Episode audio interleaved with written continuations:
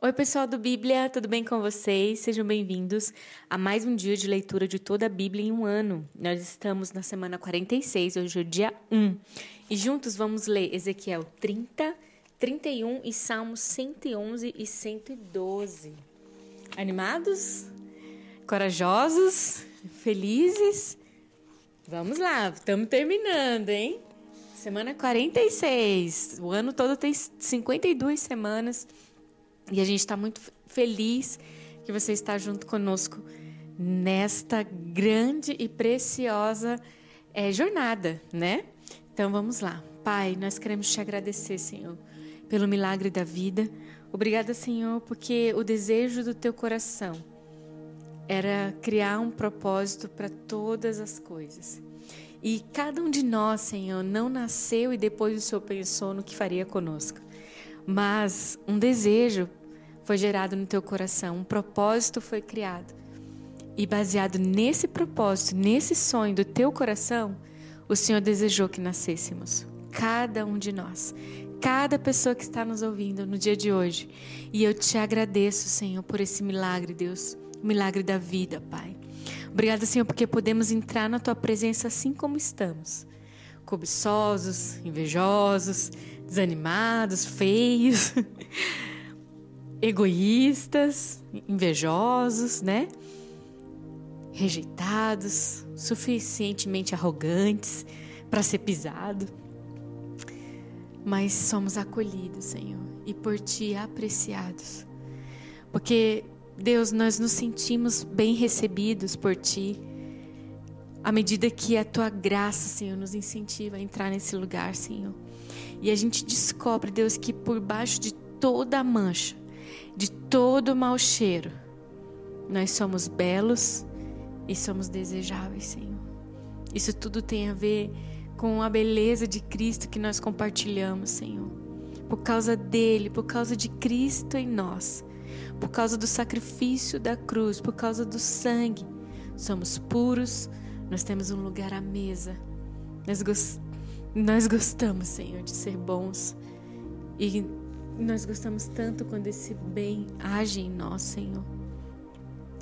Deus é tão bom quando a graça nos surpreende, Senhor.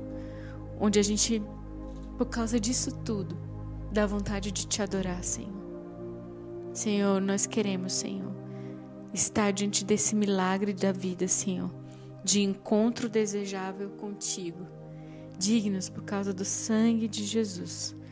Muito obrigada, Senhor, porque nenhum esforço humano nos faz merecer estar nesse lugar, mas é a tua graça que nos convida no dia de hoje. Em nome de Jesus. Amém. Ezequiel, capítulo 30. Esta palavra do Senhor veio a mim, filho do homem. Profetize e diga: Assim diz o soberano Senhor. Clamem e digam: Ai, aquele dia Pois o dia está próximo, o dia do Senhor está próximo. Será dia de nuvens, uma época de condenação para as nações. A espada virá contra o Egito e angústia virá sobre a Etiópia. Quando os mortos caírem no Egito, sua riqueza lhe será tirada e os seus alicerces serão despedaçados. A Etiópia e Fute, Lude e toda a Arábia, a Líbia e o povo da terra da aliança cairão à espada com o Egito. Assim diz o Senhor. Os aliados do Egito cairão e a sua orgulhosa força fracassará. Desde Migdol até Sevene, eles cairão à espada. Palavra do soberano Senhor. Serão arrasados no meio de terras devastadas, e as suas cidades jazerão no meio de cidades em ruínas. E eles saberão que eu sou o Senhor, quando eu incendiar o Egito e todos os que o apoiam forem esmagados. Naquele dia enviarei mensageiros em navios para assustar o povo da Etiópia, que se sente seguro. A angústia se apoderará deles no dia da condenação do Egito, pois é certo que isso acontecerá.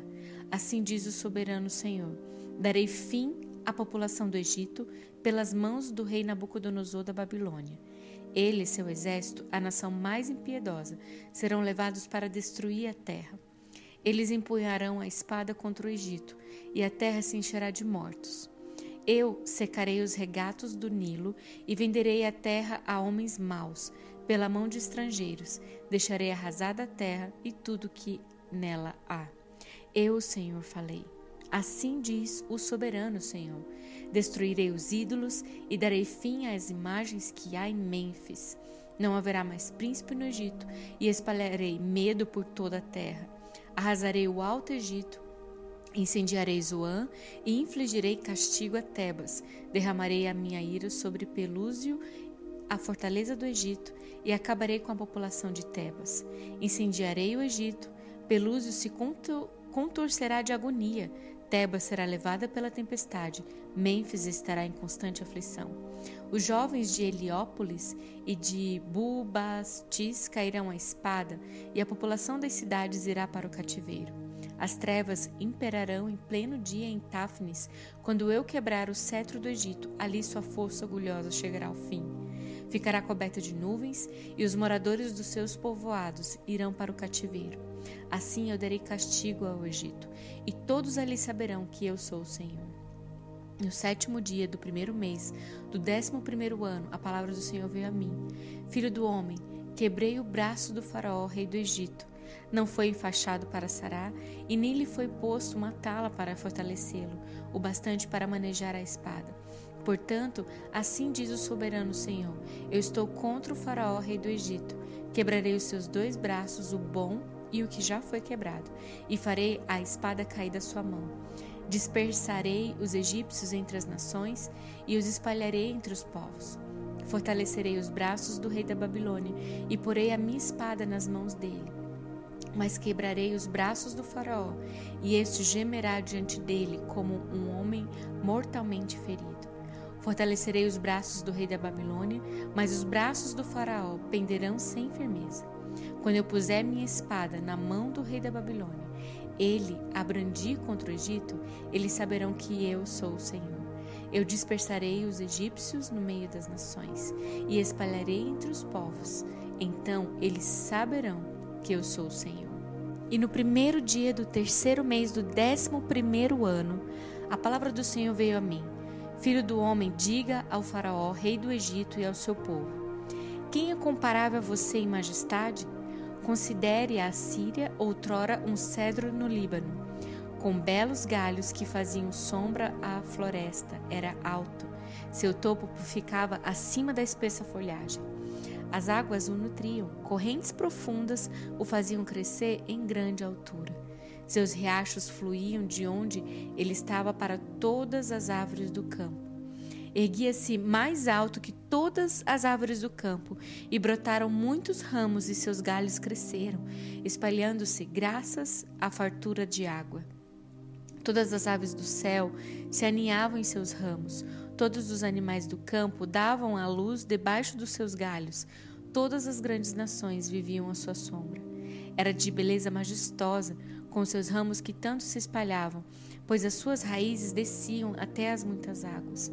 Os cedros do jardim de Deus não eram rivais para ele, e nem os pinheiros conseguiam igualar-se aos seus ramos, nem os plátanos podiam comparar-se com os seus galhos, nenhuma árvore do jardim de Deus podia equiparar-se à sua beleza.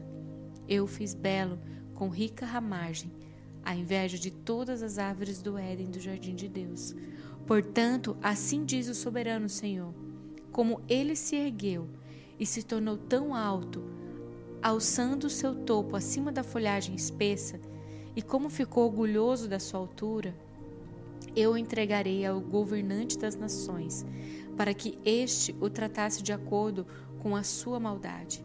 Eu o rejeitei, e a mais impiedosa das nações estrangeiras o derrubou e o deixou.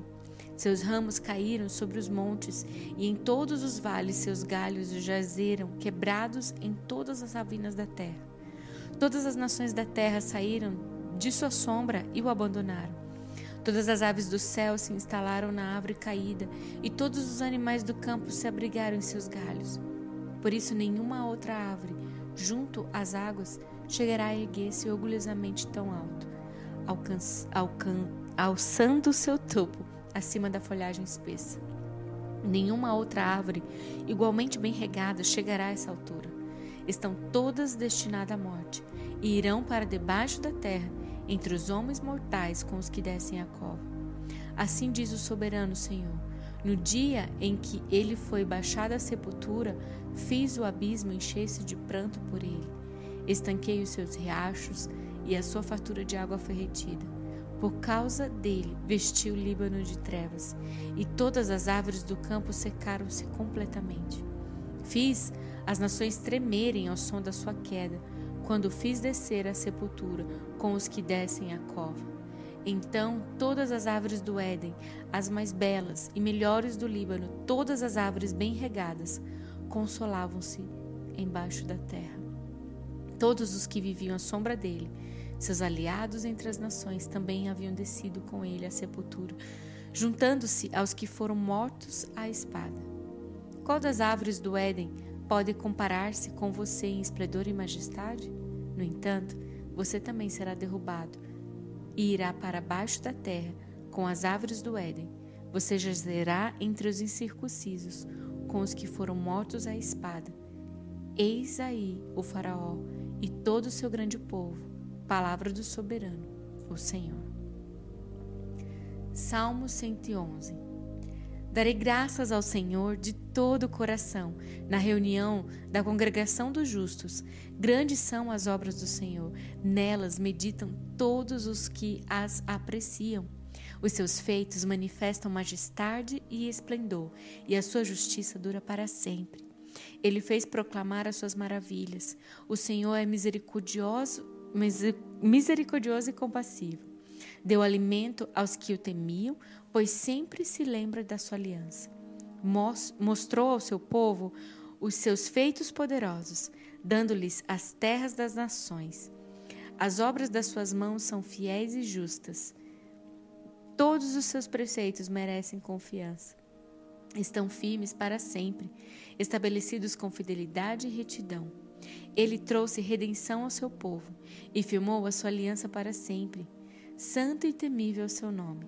O temor do Senhor é o princípio da sabedoria, e todos os que cumprem os seus preceitos revelam bom senso. Ele será louvado para sempre. Aleluia! Como é feliz o homem que teme ao Senhor e tem grande prazer nos seus mandamentos.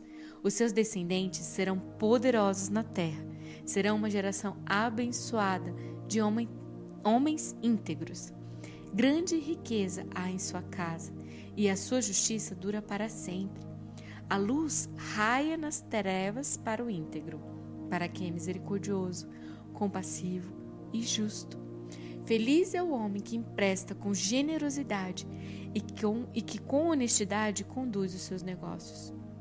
O justo jamais será abalado, para sempre se lembrarão dele não temerá más notícias, e o seu coração está firme, confiante no Senhor. O seu coração está seguro e nada temerá. No final, verá a derrota dos seus adversários. Reparte generosamente com os pobres, a sua justiça dura para sempre. Seu poder será exaltado em honra. Ímpio o vê e fica irado, range os dentes e definha. O desejo dos ímpios se frustrará. Pai, eu te agradeço pela preciosidade da tua palavra para conosco no dia de hoje. Deus, como é bom saber que no final nós veremos a, de, a derrota dos nossos adversários. Aquele coração que está seguro no Senhor e que nada teme, verá a derrota dos seus adversários. Deus, eu declaro derrota no adversário da cobiça, no adversário da mentira, no adversário medo, no adversário ansiedade, no adversário enfermidade, no adversário má conduta, no adversário indisciplina, no adversário chamado procrastinação. Deus, obrigada porque nós que temos um coração seguro e que teme ao Senhor, veremos a derrota de cada um desses adversários nas nossas vidas, Senhor. Obrigada, Deus. Muito obrigada pelo poder da tua palavra sendo declarada hoje nas nossas vidas. Meditamos, somamos fé, aplicamos na nossa vida e caminhamos em cima dessa verdade. Em nome de Cristo Jesus. Amém.